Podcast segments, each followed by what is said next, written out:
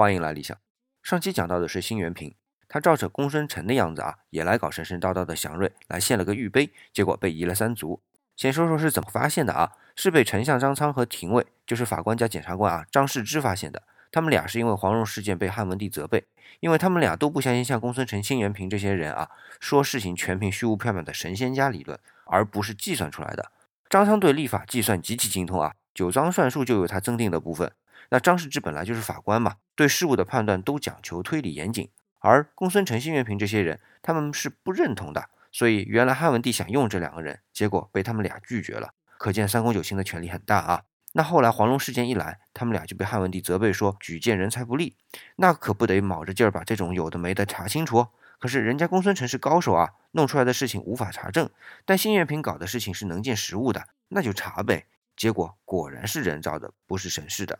那新月平还会有好果子吃？